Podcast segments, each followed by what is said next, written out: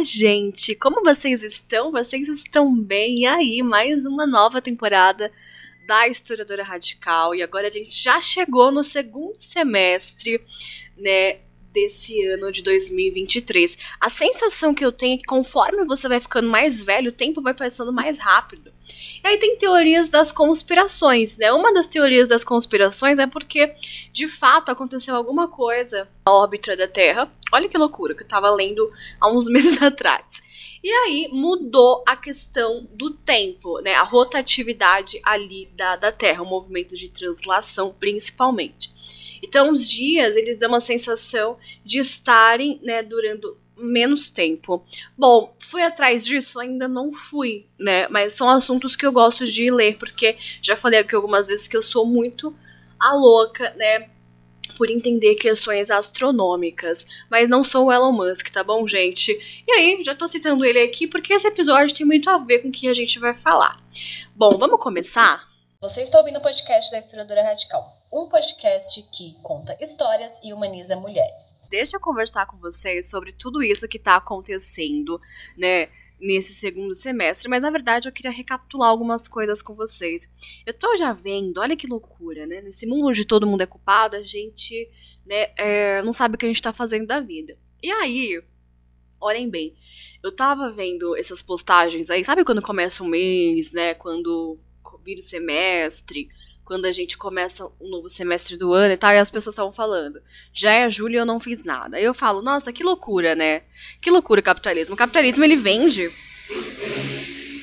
Ele vende essa, essa ideia filosófica de que a gente não faz nada, né? De que a gente tá aqui brincando, né? E que nós não estamos produzindo, né? E aí, eu fico muito, assim, questionando, né, o que que é isso, né, o que que é não fazer nada. Então, assim, só uma coisa que não tem nada a ver com o tema, mas tem a ver, que eu quero falar para vocês. Tem certeza que você não fez nada? Porque eu, particularmente, né, eu foquei esse ano em é, atingir as minhas é, pequenas metas né, em atingir é, o que eu realmente pretendia fazer da minha vida, visto que, né, desde 2020, pandemia, tudo ficou meio perturbado, né, tudo ficou meio difícil de lidar, enfim, questões emocionais, psicológicas, né, e aí eu, esse ano eu falei, não, preciso me organizar, pensar quem eu sou, de fato, né, como eu posso contribuir, e pensar na historiadora radical, pensar na LAF, pensar na Mulher em Memória, que é um projeto, né, que eu pretendo ainda prestar mais atenção nele, sentir ele articular ele melhor. Né? Mas assim, a gente vai ter uma lojinha na LAF, por exemplo, lésbicas antifascistas, que eu já comentei com algumas amigas há meses atrás, né, que eu ia fazer tal. Desde o ano passado eu tô com essa ideia na cabeça, né? Até porque muitas pessoas acham ali o projeto legal e gostariam, né, de ter, por exemplo, uma camisa com aquela logo, né, que foi pensada por mim, enfim. E aí, é, é legal, né? Vamos fazer as coisas acontecerem. Então, já aviso para vocês que no arroba lésbicas antifascistas a gente vai ter uma lojinha, né? Além dos cursos que a gente vai ter ali, que no dia 12 do 7 vai começar o curso da Glória Andazua, né? Olha só, a gente vai começar a falar, né, sobre o por que, que algumas lésbicas usam o termo queer, né? Mesmo não sendo é, participante desse movimento que existe hoje. A gente vai resgatar algumas coisas na história, né? Que eu acho que é importante a gente resgatar essa fala, essa existência lésbica ali na LAF. Então, além dos cursos, de toda a empreitada intelectual que eu proponho fazer ali, né? Eu quero fazer a lojinha, tá, gente? E aí, né? Outra coisa que eu também é, pensei na estrutura radical é expandir mais o pensamento e mostrar a sistematização dos pensamentos. Né? Uma coisa que a gente fez bastante nesse primeiro semestre foi falar sobre neoliberalismo. E aí, o neoliberalismo ele é essa coisa, né? Que todo mundo tá dentro, mas todo mundo acha que é crítico e não é crítico. E o neoliberalismo ele tem uma tendência que tem a ver com o tema de agora, né, de criar culpados o tempo inteiro. E essa culpa, né, geralmente a gente sobrecarrega nós e sobrecarrega quem a gente tem como inimigo. Olha só essa parada, olha isso, o que eu tô falando. Você está ouvindo o podcast da Historiadora Radical um podcast que conta histórias e humaniza mulheres. Né, se você não entendeu, é, eu vou ser muito prática. Né? O neoliberalismo ele participa de uma lógica de sofrimento psíquico. Gi, você já falou disso em algum momento. Sim, lá na Historiadora Radical a gente teve um curso chamado O Neoliberalismo e a Individualização dos Problemas Sociais que eu expliquei para todas as minhas alunas que estavam ali sobre o teor da culpa, delas ficarem se culpando por não ter metas, delas ficarem se culpando por não ser produtivas, delas ficarem se culpando por por não ter, pela falta de tempo, por não ter tempo, né, elas ficarem se culpando pelo quê? Pela a maternidade dela que não é do jeito que ela queria que fosse, pelo trabalho dela, tudo isso é uma forma de gestão do neoliberalismo, de ficar sacrificando o indivíduo e trazer essa ultra individualização.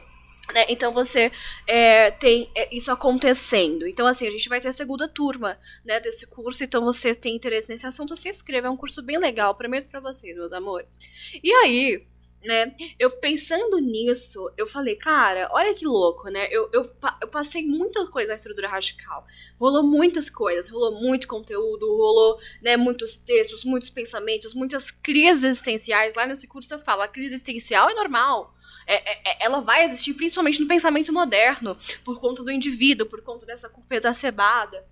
Né? E aí eu fiquei me questionando, e claro que não foi sozinha, muitas amigas vieram conversar comigo, em especial uma amiga querida anarquista, né, que me traz assim mais para esse lado anarquista, né, mais para minha formação iniciante. E aí, né, pensando, pensando, pensando, eu falei, né, para mim mesma, cara, o que, que, são os nossos verdadeiros inimigos atualmente, né? Assim, não é a primeira vez que eu questiono isso. Eu sempre falo para as minhas alunas na questão de gênero, quando a gente estuda gênero. Quem é pior? Quem é mais ameaçador? Né? Quem tá aí para de fato é, nos oprimir né, na raiz? O movimento queer, a teoria queer ou o patriarcado? Né? E aí sempre gera uma discussão maravilhosa. Então, assim, são questionamentos que eu sempre faço, né? E que a gente vai tratar na Glória Anzadua lá na LAF, nesse curso. Mas também eu queria entender, né, e quero tra trabalhar com vocês nessa temporada, a questão primordial da gente entender quem são nossos inimigos. Né? Porque assim, vamos conversar uma coisa que entre eu e você, você e eu, vocês, e aí que eu descobri que existe, né, há professoras que escutam podcast com as alunas. Olha que legal. Então pega aí esse grupo, você que está me escutando, para aí o que você está fazendo, para bem estátua e pensa. Quem é de fato o maior prejudicador da sua vida? Né? Porque assim, porque uma, uma vez que todo mundo é seu inimigo, então você tá sozinha, né? Todo mundo é seu inimigo, então assim, que ferramentas você vai usar? Né? Como que você vai combater o mundo inteiro? Né? Então a gente tem essa síndrome de perseguição que é comum dentro do neoliberalismo. Né? Só que aí eu fiquei pensando, que tipos de brigas a gente tem que comprar? Vejam bem, vou contar um exemplo para vocês, né, meu. Semestre passado, né, em junho e nos últimas postagens de historiadora, eu estava realmente criando uma crítica à questão do homem revolucionário, o homem de esquerda. Não existe homem revolucionário, foi um curso muito legal que eu falei com várias mulheres que têm dificuldade e querem estar em organizações mistas, mas têm dificuldade, né, por conta da, da, da temática patriarcal ali que não, não pode ser falado. Então, assim, é interessante. Só que, assim, né, ao mesmo tempo, comprar uma briga com homens de esquerda é algo muito custoso. É algo muito custoso, porque assim, não é um conflito fácil de resolver. Se eu falar, poxa, você tá sendo machista, mas o cara, e aí, ele é da ação direta, vamos supor. Né, um exemplo assim. Como que eu vou comprar briga com esse cara? Né? Primeiro assim, a gente tem que ter estratégia, política é estratégia. Né? Então, assim, toda vez que eu falo de, de, de organizações mistas, né, eu compro uma briga com cara de esquerda, obviamente. Mas essa briga comprada, né, e só se torna uma briga se ele não estiver disposto, né, a me entender como uma parceira dele de luta. Então, assim, tem homens de esquerda que eu fico extremamente atingidos, tem outros que não. Então, vejam bem, eu sei que com esses que é possível um diálogo, talvez, né, eu consigo ser aliada.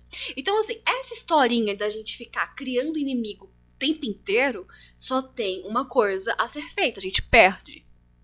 Vamos pegar os bilionários. Os bilionários a gente sabe quem são, né? Mais ou menos ali. E aí, vamos pegar, por exemplo, o Elon Musk e o Mark Zuckerberg. Cara, eles são donos das redes sociais que a gente usa, né? O Elon Musk do Twitter Twitter, e o Mark Zuckerberg da Meta, né? Instagram, Facebook, etc. Vocês têm certeza? Vocês acham que assim eles são inimigos um do outro? Eles estão competindo no mesmo mercado, lógico, obviamente. Né? Mas vocês, por exemplo, é, acham que eles estão é, sendo inimigos? Ou eles estão de fato se aliando para promover cada vez mais as suas redes sociais, esse, essa ideia do digital, para agregar mais pessoas ali? Né? Essa historinha de que eles, ah, eles iam pro ringue lutar, né? Vocês acham mesmo que é sério? Não, eles estão brincando. É a lá meio Whindersson Nunes e Popó aqui no Brasil, sabe? Então, assim, dá para perceber que eles são parceiros. E aí, eles não se enxergam como inimigos, talvez, porque eles são mega bilionários. Eles dominam as maiores redes sociais mundiais, que todo mundo usa, pessoas que são anticapitalismo usa, eu, por exemplo. Por quê? Porque nós estamos aqui no neoliberalismo, né? São ferramentas, infelizmente. Não que eles queiram que eu esteja lá, porque vez ou outra eu sou denunciada, não só eu, como outras pessoas, é, mas assim, fazer o quê? Ó, se estou fiz. E aí, eu tava pensando na gente, né? De que tipo de briga a gente compra e como que eu combato isso, né? Porque é muito fácil você falar que todo mundo é seu inimigo e você criar uma, uma teoria da conspiração sobre aquilo, e aí você cria personalidades, né? Uma personalidade heróica, então vamos supor, você é herói, heroína da história e os seus inimigos você escolheu ali para ser, né? E aí do nada você cria uma narrativa em cima daquilo, mas de fato a pauta não existe. Olha que loucura. Então a gente está numa fase do neoliberalismo onde criam-se personagens e a gente tem esses personagens ou como nossas heroínas ou heróis, né? E esses personagens têm seus inimigos, mas a gente esquece algo primordial, as pautas. Então, meu amor, se você de fato idolatra, né, apenas personagens e não sabem que pautas aquelas pessoas estão defendendo, você está sendo fisgada pelo neoliberalismo. É por isso que eu falo da problemática do personalismo. Tem tudo a ver essa discussão. Né? Então, assim, quais são as estratégias políticas que vocês estão tendo para, se caso alguma coisa aconteça com você, você tenha um grupo político para te defender, né? Para bolar uma estratégia junto com você. Se você briga com todo mundo, você não tem, né? Você não tem. Então, assim, aqui eu já começo a reformular um no, uma nova ideia, um novo conceito sobre bolha. O que a gente chama de bolha é algo assim que tem um tom pejorativo, né? Mas o que nós chamamos de organização política é legal. O neoliberalismo ele conseguiu burlar a organização política, né? E a gente chama de bolha é quando os grupos se fecham.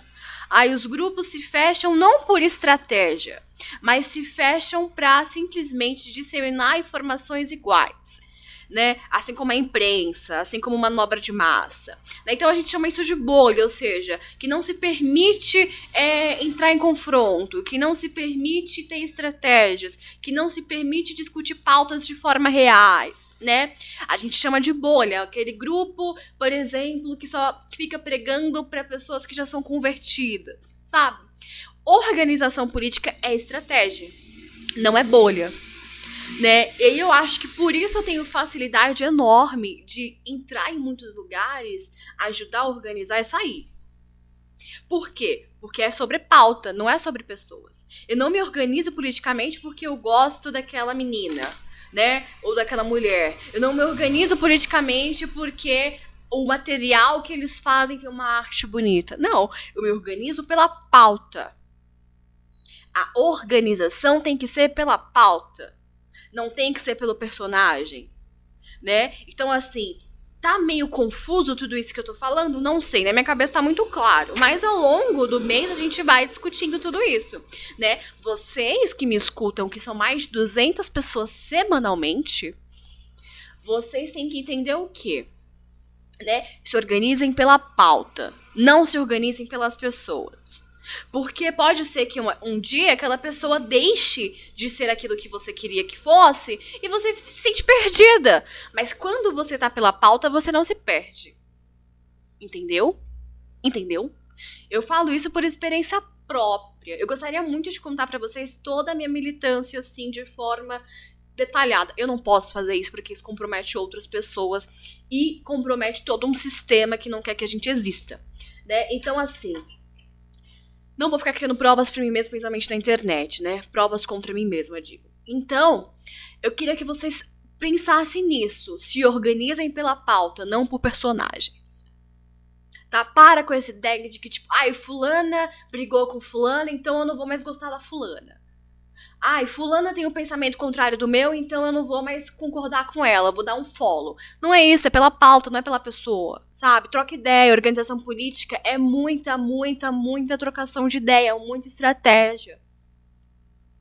E aí, vocês entenderam o teor, né? Você, ou vocês acham mesmo que o Mark Zuckerberg tá lá dando bloque, bloqueando, né, é, o Elon Musk é, das redes sociais dele, sei lá, um exemplo. Ai, não vou no evento porque o Elon Musk vai estar. Tá.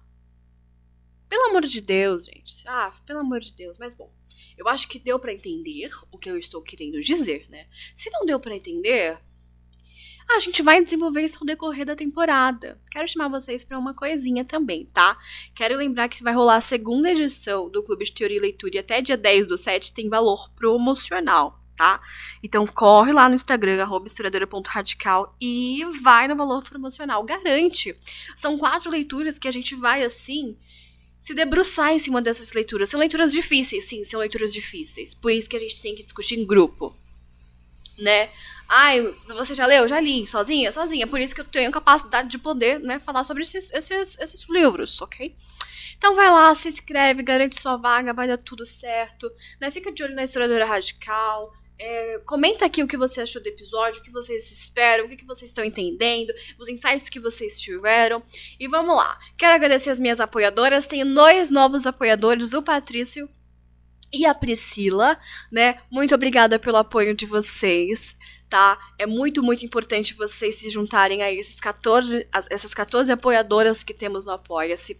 Se você quer se tornar apoiadora da História Radical, basta ir no apoia.se barra Historiadora Radical. Lá, a partir de 5 reais mensais, né, ou quanto você puder doar, você colabora com o meu projeto para que continue no ar, tá bom, gente? É muito importante isso, pensando que é uma plataforma gratuita, pensando que né, tem um monte de conteúdo de graça. E lembrando, você tem acesso a material exclusivo. Já nesse mês, né, de julho, saiu um texto que é sobre maternidade, maternidade coletiva, sobre a escolha de não querer ser mãe, né? Já vocês já comentaram, estão gostando. E aí, nessa semana vai sair mais outro, né? E é isso, gente. Vamos apoiar trabalhos autônomos. Hoje eu recebi uma revista, né, maravilhosa da Sapa Braba, né? O arroba dela, gente, tem uma, uma diferença. O arroba dela é Sapa Braba, mas o Braba, o último A, é com 4. Tá? É da Gabi. Ela falou da historiadora radical e ela indicou esse podcast. Um beijo, Gabi. Tô para receber novos presentinhos de vocês, né? Estou bem contente, tá? é que eu recebo presentinhos de vocês por conta da historiadora radical, principalmente trabalho 100% autônomo, é, autoral, né? É, então, assim, sempre gosto, sempre gosto mesmo. Então, segue lá a Sapa Braba, gente. Ela é de Pelotas, Rio Grande do Sul. Ela me mandou essa revista 100%, né, autoral. E também é, vocês podem, né, dar um apoio lá no trampo dela, seguir, ver o que, que ela faz, né? Vamos engajar trabalho de Minas assim, tá bom, gente? É isso que eu peço para vocês.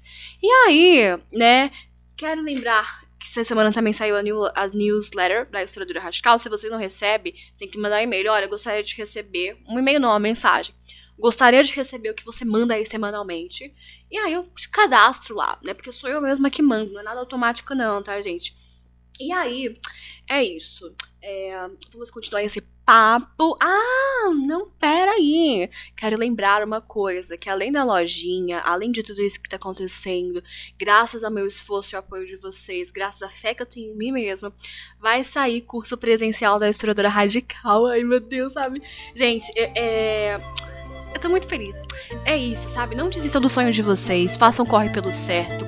Vai pela pauta, não vai pelo personagem, tá bom? É isso. Beijo pra vocês. Tchau.